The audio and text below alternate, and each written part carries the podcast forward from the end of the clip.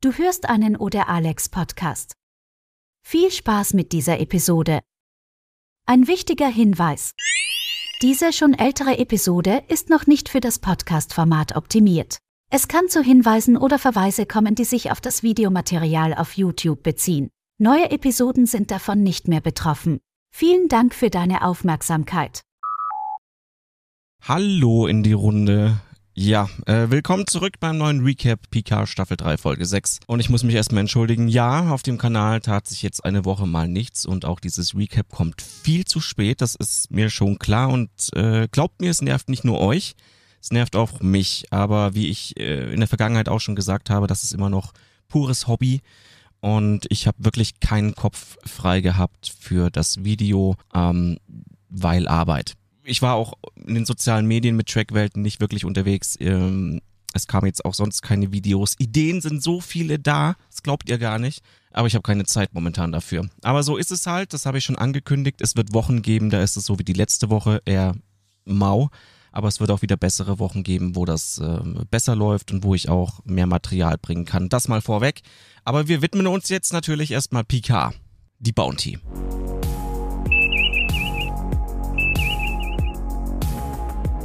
Natürlich wird auch hier wieder gespoilert.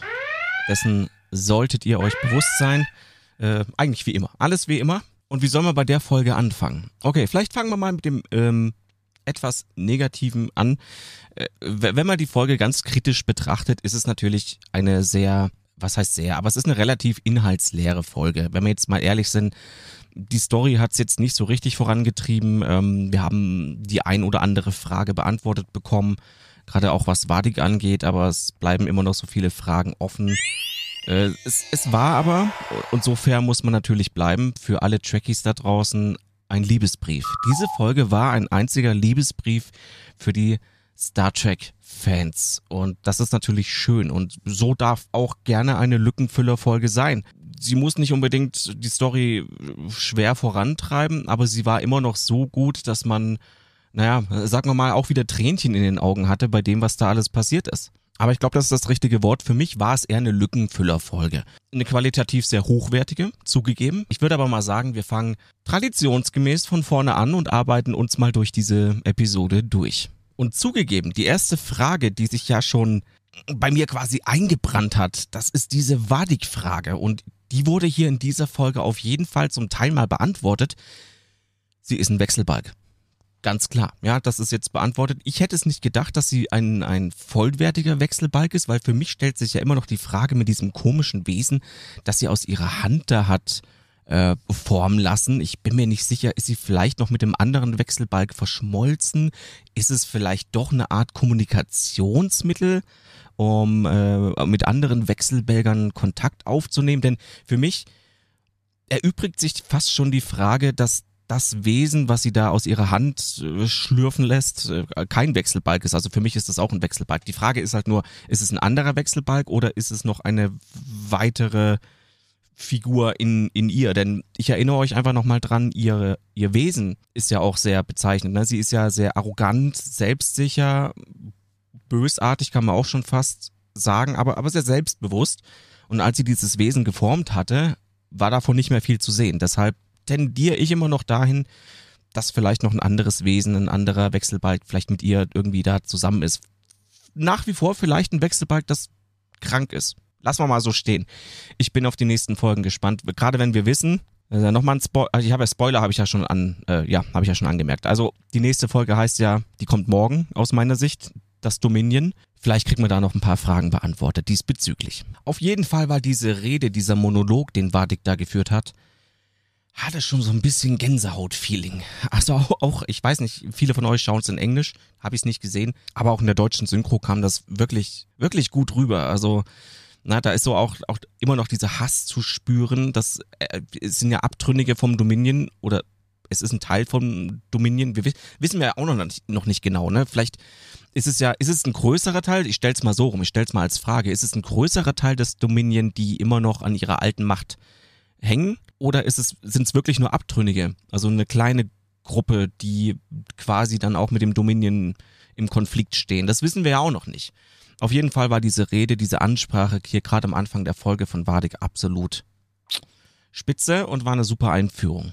Auch wenn ich gerade so ein bisschen boshaft Lückenfüllerfolge gesagt habe, so ganz inhaltsleer ist natürlich diese Episode nicht. Das macht sich auch in der nächsten Szene bemerkbar, als äh, rauskommt, dass Jack, also Picards Sohn und Beverlys Sohn, dieselbe Krankheit inne trägt wie Picard selbst, was natürlich keine schöne Diagnose ist, aber interessant zu sehen, wie vielleicht auch in Zukunft Jack damit umgeht. Ich, ich denke immer noch so ein bisschen, hey, vielleicht kommt ja irgendwann doch nochmal eine Titan- oder Legacy-Serie und er spielt da mit. Vielleicht kann man dieses ganze Thema noch ein bisschen, bisschen ausbauen. Ja, Jack wird auch so ein bisschen bisschen zynisch während dem Gespräch mit seinem, mit seinem Dad, mit, mit Picard. Da merkt man auch schon, die, dieser, ich, ich finde diesen Wechsel interessant, dieses Wechselbad der Gefühle, die Jack auch so durchlebt. Ne? Mal fühlt er sich seinem Vater doch ein bisschen mehr hingezogen, dann kommt wieder so eine Hiobsbotschaft und er denkt sich, oh mein Gott, das habe ich jetzt auch von dem, ah, wäre der doch nie in mein Leben getreten, so ungefähr, ja, warum muss ich, muss ich das Kind vom, vom großen Picard sein?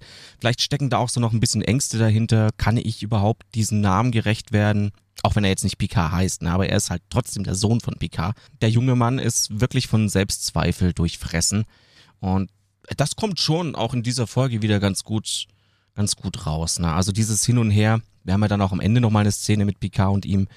Es ist so, es, wie ich gerade schon sagte, es ist so ein Wechselbad der Gefühle, die er auch selber durchlebt. Er, er muss jetzt an dem, was alles passiert und äh, mit dem, was er alles so herausgefunden hat und mit äh, was er sich konfrontieren muss, daran muss er jetzt halt auch wachsen. Ja, das ist, macht er aber ganz gut. Also schauspielerisch, finde ich. Elf Jahre, fünf Monate, vier Tage. So lang ist es her, dass ich der Admiral Picard und Worf nicht mehr gesehen haben. Schöne Szene, wie die da ankommen. Und ähm, darf ich an der Stelle mal anmerken, dass ich dieses Transporter-Soundgeräusch, also diesen Transporter-Sound, das Transportergeräusch, diesen Sound extrem feier, dass der da wieder so benutzt wird dieses, ich blamier mich jetzt nicht und mach nicht diesen Sound nach, vergesst es. Aber ich find's einfach schön, dass so ah, auch hier so ein bisschen Klassik mit Moderne verbunden wird. Ähm, erst dieser sehr klassische Transporter-Sound und dann dieses Beamgeräusch aus der TNG-Ära.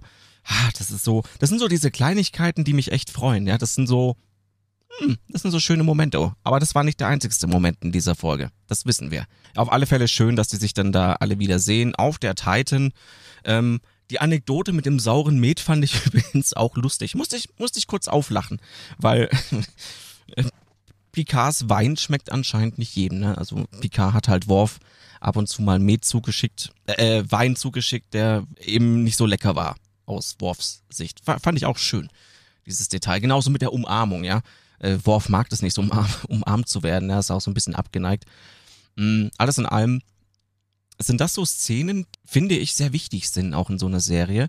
Gerade wenn, ich wiederhole es jetzt einfach nochmal, gerade wenn inhaltlich jetzt während der gesamten Episode nicht so viel vorangetrieben wird, dann sind es zumindest diese kleinen, äh, kleinen Momente, die einem trotzdem wohlfühlen lassen. Ja, man, man bekommt trotzdem so ein Wohlfühlgefühl bei der Episode. Naja, dann kommen die Sachen halt so ein bisschen zusammen. Ja, die sind ja nicht umsonst da, sondern sie entwickeln einen Plan, wie sie mehr Informationen rausbekommen können. Und wir wissen ja schon aus der Vergangenheit, äh, der Ursprung liegt im, in der, ich, ich habe immer gesagt, Daystrom-Institut.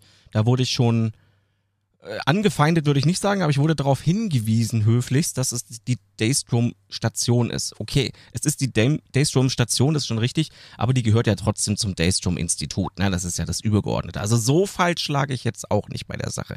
Auf jeden Fall sitzen die alle im, im Raum und überlegen, wie sie da reinkommen. Das ist jetzt, jetzt hier für dieses Recap nicht so spannend, würde ich mal sagen. Da, da kommen jetzt halt so diese Fäden, diese zwei zwei, äh, wie nennt man es? Ich muss, ich muss gerade mal überlegen, wie nennt man die zwei Handlungsstränge? Genau, die kommen jetzt halt zusammen und jetzt muss halt was passieren. An der Stelle glaube ich auch, dass es ein bisschen schwierig für Neulinge sein könnte, ähm, dieser ganze Story zu folgen. Äh, jetzt vielleicht nicht unbedingt zu folgen, also momentan ist es ja noch relativ simpel, dem Ganzen zu folgen, aber die Hintergründe, gerade mit den Wechselbelgern und äh, wie gefährlich die eigentlich sind und welches Theater man in der Vergangenheit Vergangenheit mit denen hatte, der Dominienkrieg im Allgemeinen. Ich glaube, wenn hier Leute ah, diese Serie schauen und dieses Background-Wissen gar nicht haben, dürften gar nicht so dieses Gefühl haben, dass wir alle haben, die diese Background-Story haben, dass das wirklich gefährlich ist, was da gerade abgeht, ja. Und ähm, der Gedanke kam mir halt so, während ich diese Folge geschaut habe.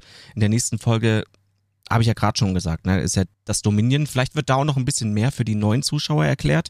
Ich hoffe es Weil ich hatte, ja, wie gesagt, in dieser Folge so ein bisschen das Gefühl, wenn da jetzt jemand wirklich auf diese Staffel stößt und die eigentlich ganz cool findet, aber dieses Hintergrundwissen nicht hat, ich glaube, der kann das alles gar nicht so sehr genießen. Oder kann nicht alles so einordnen, wie man es eigentlich einordnen sollte an der Stelle. Also an Daystrom angekommen, Ruffy, Riker und Worf äh, nehmen sich der Sache an und versuchen da eben mit diesem äh, Datenkristall, mit diesem modifizierten die Sicherheitssperren zu umgehen. Und an der Stelle wird's jetzt auch echt interessant. Und bevor ich mir hier wieder die Zeit wegrennt in diesem Recap, möchten wir mal auf das alles hier eingehen, was hier jetzt so passiert. Weil das ist, das ist auf einer Seite sehr spannend auf dieser Station. Später kommt ja noch auf einer anderen Station im Flottenmuseum, da kommen ja auch nochmal spannende Sachen. Deshalb rattern wir hier mal ein bisschen schneller durch und widmen uns mal dem, was auf dieser Daystrom-Station so passiert. Und alleine das hier war ja schon wirklich Fanservice auf der Daystrom-Station. Ich meine, da wird dann gesagt, hier wird auch all das gelagert, was zum Beispiel Sektion 31 so zusammengetragen hat. Und da sind Sachen dabei, ich glaube, die hätten wir nicht erwartet, was da alles dabei ist. Gerade am Anfang wird schon eingeblendet ein Genesis 2 Device, steht da.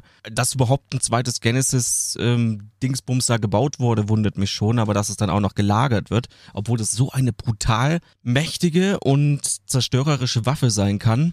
Holy shit, das war, also, also alleine das, ach so, um mal kurz die abzuholen, die damit nichts anfangen können. Äh, die Genesis-Waffe war ähm, quasi der Plot in, in Star Trek, der Zorn des Khan, Star Trek 2, noch zu Kirk-Ära das war eigentlich ein, ein ähm, Gerät, das Welten erschaffen sollte, aber hatte eben auch das Potenzial, als Waffe genutzt zu werden, ne? für alle, die, die jetzt sich nicht ganz so auskennen. Was mich dann wundert, dann wird eingeblendet, dass da äh, vermutlich ne, die Überreste von Captain James T. Kirk himself höchstpersönlich gelagert werden. Das äh, irritiert mich bis heute noch. Ich habe natürlich auch so ein bisschen Twitter beobachtet. Na, da wird ja dann ganz, ganz fleißig diskutiert und, und so weiter und so fort.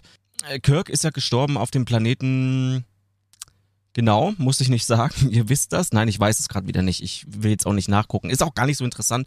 Star Trek 7, ja, für alle, die es nochmal interessiert, die es gerade nicht einordnen können. Star Trek 7, Treffen der Generation, Nexus und Co. Ne? Da wird ja Kirk quasi in die Zukunft geholt und Picard und Kirk kämpfen da und so weiter und so fort. Und da stirbt er ja. Und wird er eigentlich von Picard begraben auf dem Hügel, auf dem Berg. Das heißt, Sektion 31 ist dahin gereist, hat ihn wieder ausgebuddelt und eingelagert.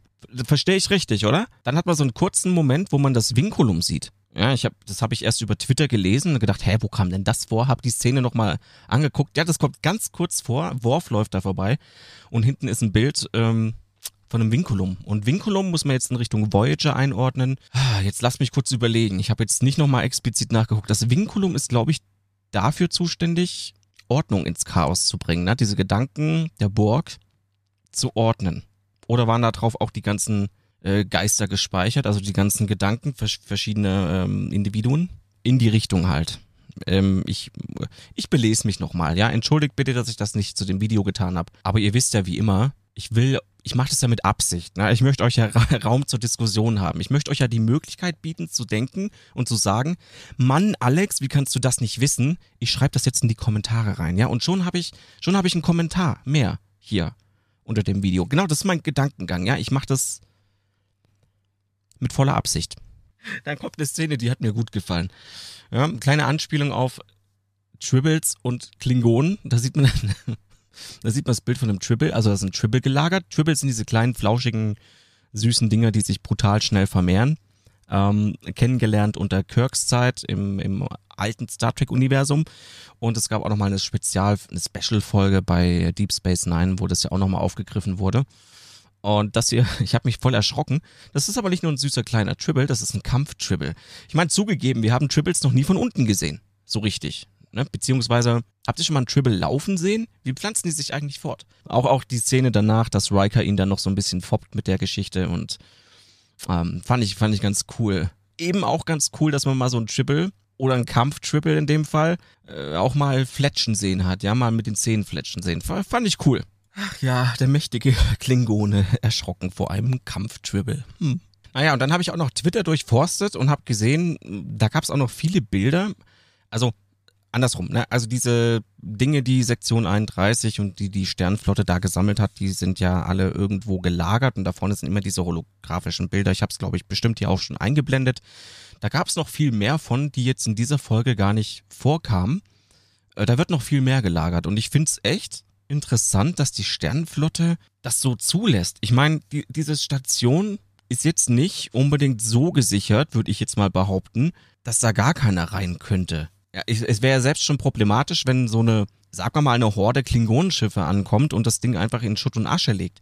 So richtig geschützt kam mir das jetzt nicht vor. Und ich, ich finde schon interessant, dass da alles brutal Gefährliche so gelagert wird, einfach so.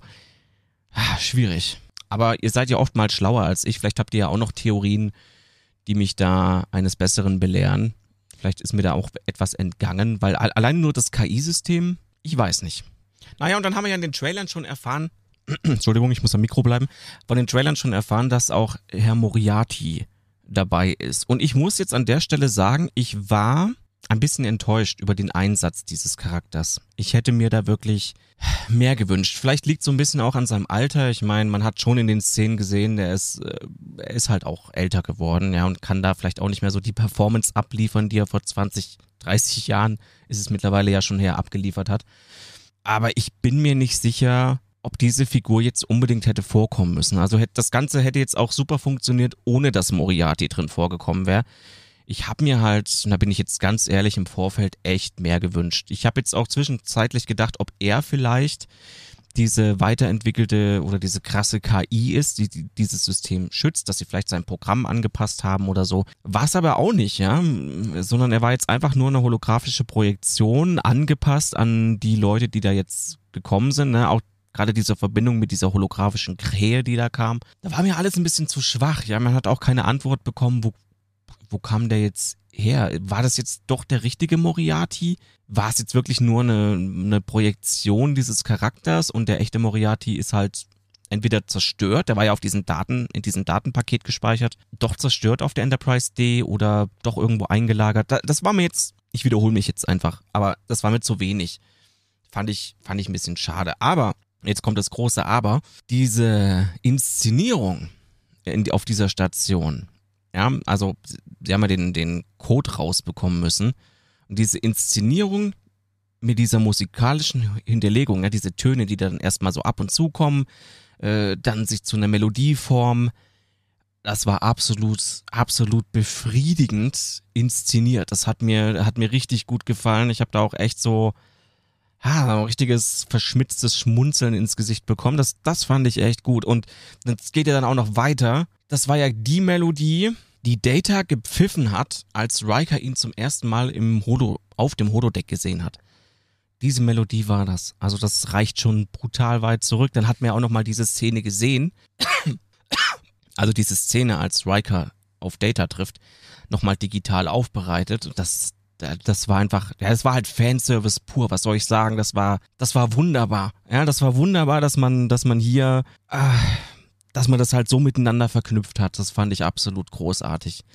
Äh, eben wie ich gerade schon sagte, zusammen mit dieser Inszenierung im Gesamten, dann noch dieses Detail.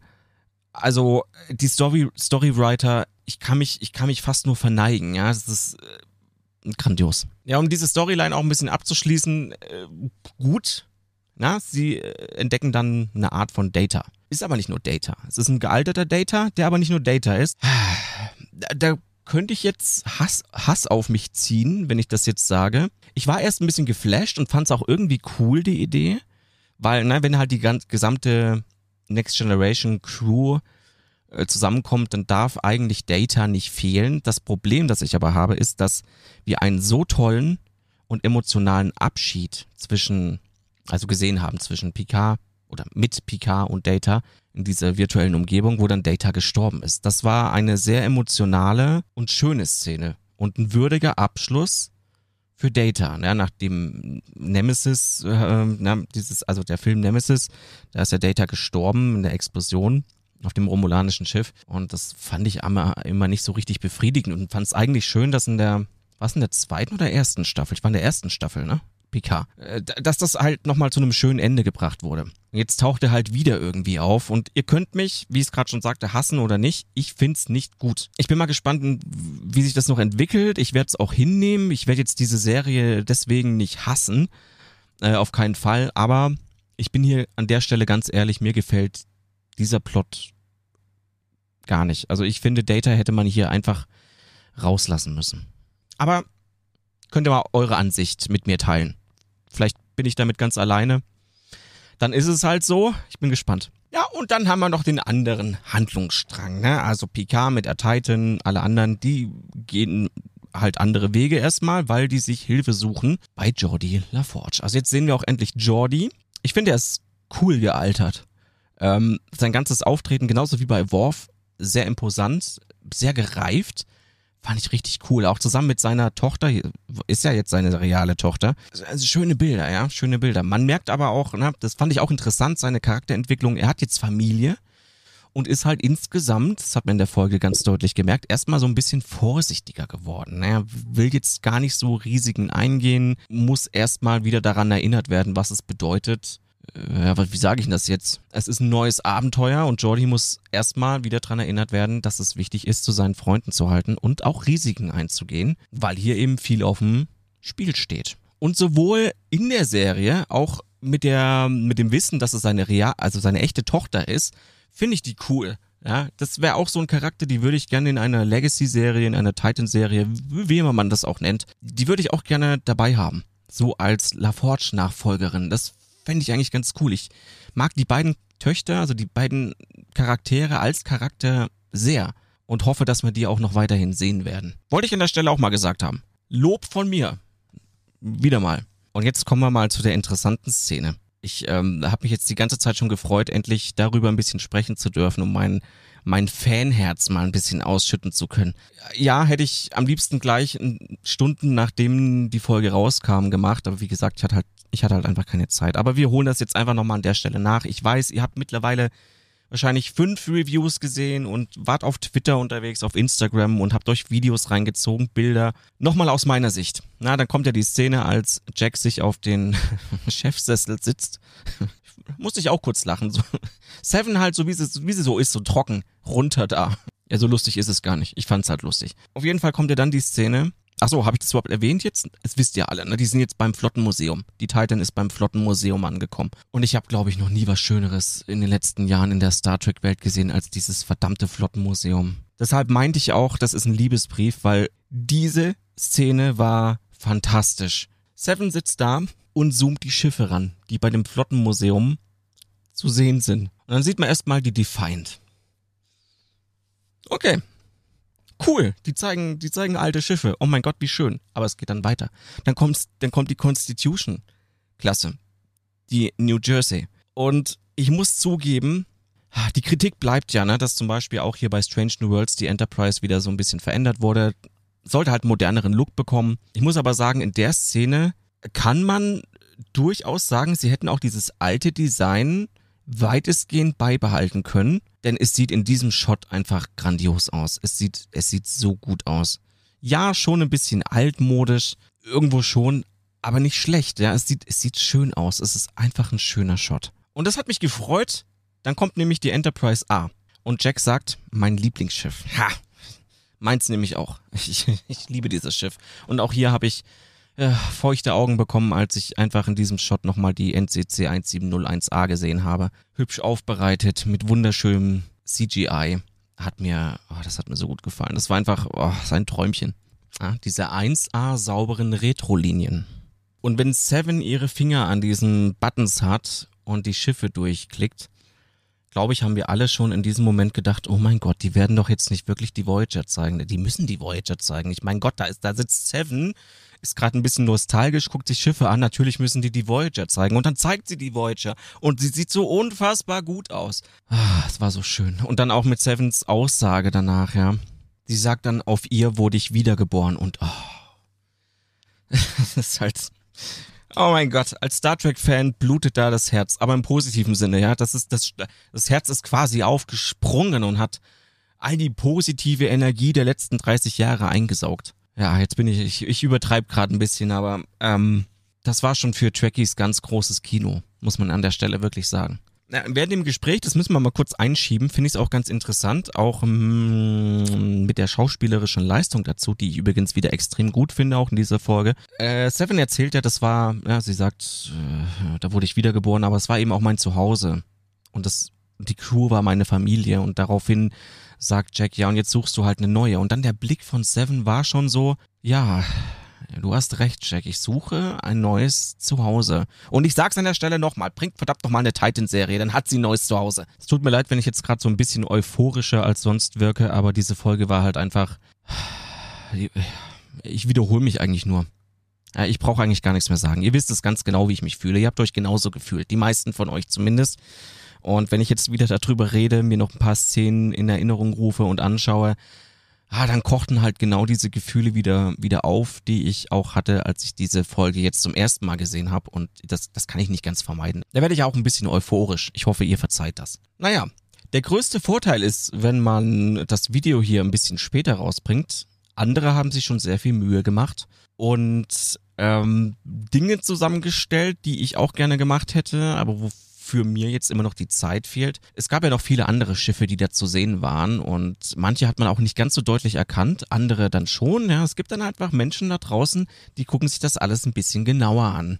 Ich weiß jetzt nicht genau, von, de von wem genau dieses Bild hier ist. Ich kann jetzt leider äh, keine Credits dazu geben, weil ich das selber zugeschickt bekommen habe, beziehungsweise auf unserem Discord gesehen habe. Aber vielen Dank an denjenigen, der das gemacht hat. Und hier kann man auch nochmal sehen, da sind noch ein paar andere interessante Schiffe, die ich auch sehr gerne gesehen hätte, aber es ist natürlich klar, in so einer Serie kannst du jetzt nicht nochmal jedes Schiff hier ausarbeiten und, und äh, bis ins Detail zeigen. Aber wir sehen zum Beispiel neben der Voyager auch die Lexington äh, Nebula-Klasse, die Sagatoga, auch ein bekanntes Schiff, äh, die NX-01 als Refit übrigens, Kronos One, auch ein bekanntes Schiff aus Star Trek 6, ne, das unentdeckte Land. Äh, genauso auch die HMS Bounty, die sieht man, ja gut, die sieht man ja hier nochmal in, in der Folge. Von der klauen die ja die Tarnvorrichtung. Fand ich, fand ich auch ganz gut. Ich musste sofort an Quark denken. Ich hätte es mir gewünscht, dass man sieht, wie sie die Tarnvorrichtung stehlen und die Tarnung der Tarnvorrichtung aktiv lassen. Das wäre eigentlich noch eine coole Hommage an eine ganz bestimmte Deep Space Nine Folge gewesen, eben mit äh, Quark und Rom. Schade, ja, aber gut, man kann nicht alles haben. Dann haben wir noch eine Constellation-Klasse und zwar nichts anderes als die USS Stargazer. Das ist auch schön, dass die da äh, immer noch existiert und dort zu besichtigen ist. So, und noch die Sentinel, ja, Akira-Klasse und die Excelsior. Sogar die, also die originale Excelsior, NCC 2000. Excelsior-Klasse. Voll cool. Ist übrigens auch ein Schiff, das ich, dessen Design ich sehr mag. Ja, und als kleinere Schiffe, da sind dann noch die USS Argo dabei, die Pioneer, ein romulanischer Bird of Prey, na, dieser klassische, und die USS Worshing, noch eine Akira-Klasse. Das war einfach schön. Das war einfach schön. Und ich freue mich, dass ich jetzt auch nochmal mein Herz ausschütten konnte an dieser Stelle, weil das einfach, einfach ein Traum war. Aber ich, ich, ich höre jetzt auf. Ich höre jetzt auf, weil ich wiederhole mich gerade nur. Ich glaube, das war's auch an Fanservice, ne? Dann geht halt die Story noch so ein bisschen weiter. Ich habe es ja gerade schon angedeutet, Jordi muss so ein bisschen dran erinnert werden, dass er seinen Freunden helfen muss. Das ist ungeschriebenes Gesetz und gerade seine Kinder erinnern ihn daran. Auch gerade mit dem Diebstahl, Jack und äh, eine seiner Töchter, die klauen halt die Tarnvorrichtung und versuchen die einzurichten ja, mit diesen ganzen Aktionen, äh, mit, mit dieser Loyalität dann auch dem Schiff gegenüber, erinnern diese jungen Menschen Jordi auch letztendlich daran, dass er eben in der Pflicht steht, da auch zu helfen, dass er sich nicht so anstellen soll, Mensch. So. Also noch einer, der hilft, ja, so ist die Crew eigentlich fast komplett. Sind eigentlich fast alle vertreten, oder? Fehlt eigentlich noch jemand? Und kommt mir jetzt nicht mit Dr. Polaski. Pol Polski? Die ist Polaski, oder? Pol Pols Polaski? Polski? Ich weiß es nicht mehr. Ich mochte die nie. Ich, ich habe nie verstanden, wie die das überhaupt geschafft hat, äh, da mitspielen zu dürfen. Ach so, Tascha fehlt noch. Ja, aber die mag ich auch nicht so. Das, ist auch äh, unbeliebt, wenn ich das sage, aber die, von der war ich jetzt auch nicht so begeistert. Die muss jetzt für mich auch nicht unbedingt kommen. Aber die taucht vielleicht noch auf. Ja, ähm, letztendlich diese Data Before Soon Identität, also dieses, die, die, dieser, dieser neue Android wird halt mitgenommen und den versuchen sie zu befragen. Und an der Stelle muss man jetzt aber auch nochmal reinkrätschen und Brent Spiner, ist echt ein guter Schauspieler. Und ich finde es krass, dass er nach so vielen Jahren diese drei Charaktere immer noch so gut darstellen kann. Ja, ich meine, die sprechen da mit ihm und zuerst spricht quasi der Data aus ihm raus, dann glaube ich Before oder andersrum, ist auch egal, ne? Dann kommt Before raus. Dann ist ja auch noch dieses Wesen von Lore mit eingewebt und eben auch der originale Dr. Sung. Und ich finde es halt, ich finde halt echt gut, wie er, wie, er, wie er das spielt, ja. Also nicht nur, man hört es nicht nur raus, also die deutsche Synchro ist übrigens auch ganz gut an der Stelle. Also der Sprecher hat es auch noch drauf, diese unterschiedlichen Charaktere voneinander zu, zu also voneinander abzutrennen. So, das wollte ich sagen. Aber auch die Körpersprache, Mimik und Gestik, die sind so unglaublich gut, dass du sofort erkennst, wer da spricht. Ja, also welches Wesen da gerade vordergründig spricht. Muss man Brent Spiner echt zugute halten, dass er das echt drauf hat. Ja, also bei aller Kritik, ich habe es vorhin gesagt, ich bin nicht sehr begeistert, dass Data in der Form, egal in welcher Form, wieder da ist, auch wenn es nicht der Data ist, aber die schauspielerische Leistung ist top. So, und, und ansonsten, ich, ich kann jetzt nicht viel mehr dazu sagen. Na, also Riker wird ja dann auch wird ja dann noch festgehalten, wird festgenommen und sie haben Riker ganz bewusst gekidnappt, weil sie eben Diana, Diana, wie spricht man es jetzt richtig aus? Ich wurde, ich wurde dafür auch schon getadelt. Ich glaube, Diana darf ich nicht sagen, ich muss Diana sagen. Richtig? Ihr dürft mich gerne nochmal korrigieren, ist kein Problem. Ja, ich kann das ab. Ist okay. Meine zarte Seele wird das schon aushalten. Ja, und zum anderen ähm, erfährt man ja dann noch so, das ist ja dann quasi noch so der andere Cliffhanger, dass sie rausbekommen, durch Data, also durch, ich, ich sage jetzt einfach mal Data, ne? ihr wisst, wen ich meine, anscheinend der Körper von Picard gestohlen wurde. Warum auch immer sie den Körper von Picard gestohlen haben, ich verstehe es nicht. Ich frage mich auch, das ist ja auch wieder super dreist. Ja, ich meine, Picard lebt ja in diesem künstlichen Körper, in diesem Biokörper, diesem nachgemachten, ohne seine Krankheit. Und die werden ja wahrscheinlich den alten Körper entsorgt haben. Verbrannt anscheinend nicht, aber entsorgt. Das heißt, auch da, wie bei Kirk schon, gehen die hin und, und schänden Leichen, damit sie das irgendwo einlagern können und daran experimentieren können. Wie widerlich ist denn das? Also die Sektion 31 ist schon, ist schon ein krasser Haufen, ja. Also, okay. Das im Ganzen. Und ich glaube, dieses Video geht wieder viel zu lang. Viel länger als ich wollte, aber da war jetzt auch wieder so viel, es ist halt in jeder Folge so viel reingepackt, dass man kriegt das alles gar nicht unter. Ich möchte abschließend auf jeden Fall nochmal sagen, denn es sind jetzt wieder auch ein paar Tage vergangen und wir, haben mit, wir sind jetzt schon bei der sechsten Folge dieser Staffel. Dann endet die ganze Geschichte nach den nächsten drei Folgen ja.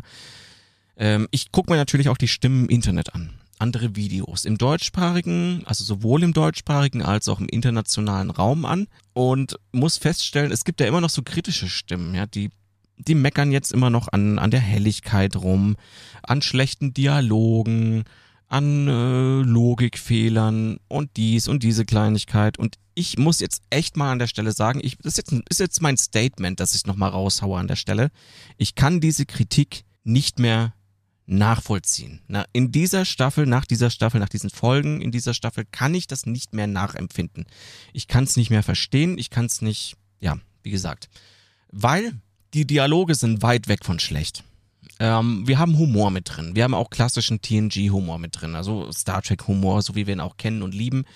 Wir haben eine super schauspielerische Leistung und hey, also Hand aufs Herz. Ja, wenn wir die alten Serien anschauen, auch in den späteren Staffeln, egal welcher Serie, haben wir schon deutlich schlechtere Performance gesehen und deutlich größere Logiklöcher und deutlich alles. Ja, also es ist nicht so, dass alles früher äh, Gold war, was glänzt. Und deshalb kann ich nicht, ich kann es einfach nicht mehr verstehen, wie man sich an so viele Kleinigkeiten aufhängen kann, weil, weil diese Staffel einfach gut ist. Sie ist eine, eine Hommage an Next Generation mit eigenem Plot für das Budget gut dargestellt, ja auch visuell ordentlich, mit toller schauspielerischer Leistung und teilweise auch guten Dialogen und also mindestens Dialoge, die okay sind. Und insgesamt fühlt sich ja diese Staffel auch immer mehr danach an, als ob man sich so die Klinke gibt zum, zur nächsten Generation. Wir haben zwar immer noch keine Veröffentlichung, also immer noch keine Stellungnahme, ob es vielleicht noch eine Legacy-Serie gibt im 25. Jahrhundert, aber diese Staffel wäre halt genau der geile Übergang. Es fühlt sich so ein bisschen an wie so ein, so ein ähm, Fackellauf, so ein Fackelstaffellauf, ja. Da rennt man gerade in die eine Richtung und übergibt die Fackel so langsam einer neuen Generation. Und wir haben in dieser, in dieser Staffel auch schon Charaktere mit drin, die zu dieser neuen Generation gehören könnten. Also für mich fühlt sich diese Staffel auf alle Fälle so an, als ob das so ein Übergang ist. Also der wirkliche Übergang von dieser vor uns bekannten und geliebten alten Star Trek Welt zu einer neuen Star Trek Welt, die auch wirklich ordentlich funktionieren kann. Und deshalb, liebe Kritiker, es ist immer noch eine Serie, sie soll immer noch unterhalten. Das tut sie. Sie würdigt Star Trek. Ich verstehe eure Kritik nicht mehr. Ich wünsche mir weiterhin eine neue Serie in diesem Universum, in diesem Zeitrahmen, mit ein paar Figuren hier aus Picard. Aber hey, dann bleibt bei euren alten Serien. Ich wäre glücklich, wenn da jetzt noch mehr käme. Und das war mein Statement. So, damit bedanke ich mich noch natürlich an das Kollektiv, die Patreons und YouTube-Mitglieder. Kann ich sie mittlerweile auswendig? Es sind nämlich noch die gleichen. Benjamin Leuteritz, Alex Trojan, Captain Alter. Ich musste nur kurz spickeln, ob da nicht doch noch einer dabei ist. Und auf YouTube noch der Richard. Ihr bekommt ein spezielles Danke, weil ihr Captains seid. Aber danke an alle, die mich unterstützen und hier auch das Video anschauen, dranbleiben, immer wieder auf dem Kanal auf diesem Kanal vorbeischauen, auch wenn es wochenweise mal nicht ganz so vieles hier gibt. Es kommen aber auch wieder bessere Zeiten, verspreche ich. Ne? Es ist halt immer es ist ein Auf und Ab. Ist halt, äh, ihr kennt das, ne? Es ist halt normales Leben. Da kann nicht immer alles, alles glatt laufen. Man hat nicht immer für dieselben Sachen gleich viel Zeit. Und ich wünsche euch noch einen wunderschönen Tag, Mittag, Abend, wann immer ihr gerade das Video anschaut und äh, lebt lang und knackig. Bis zum nächsten Mal. Ciao.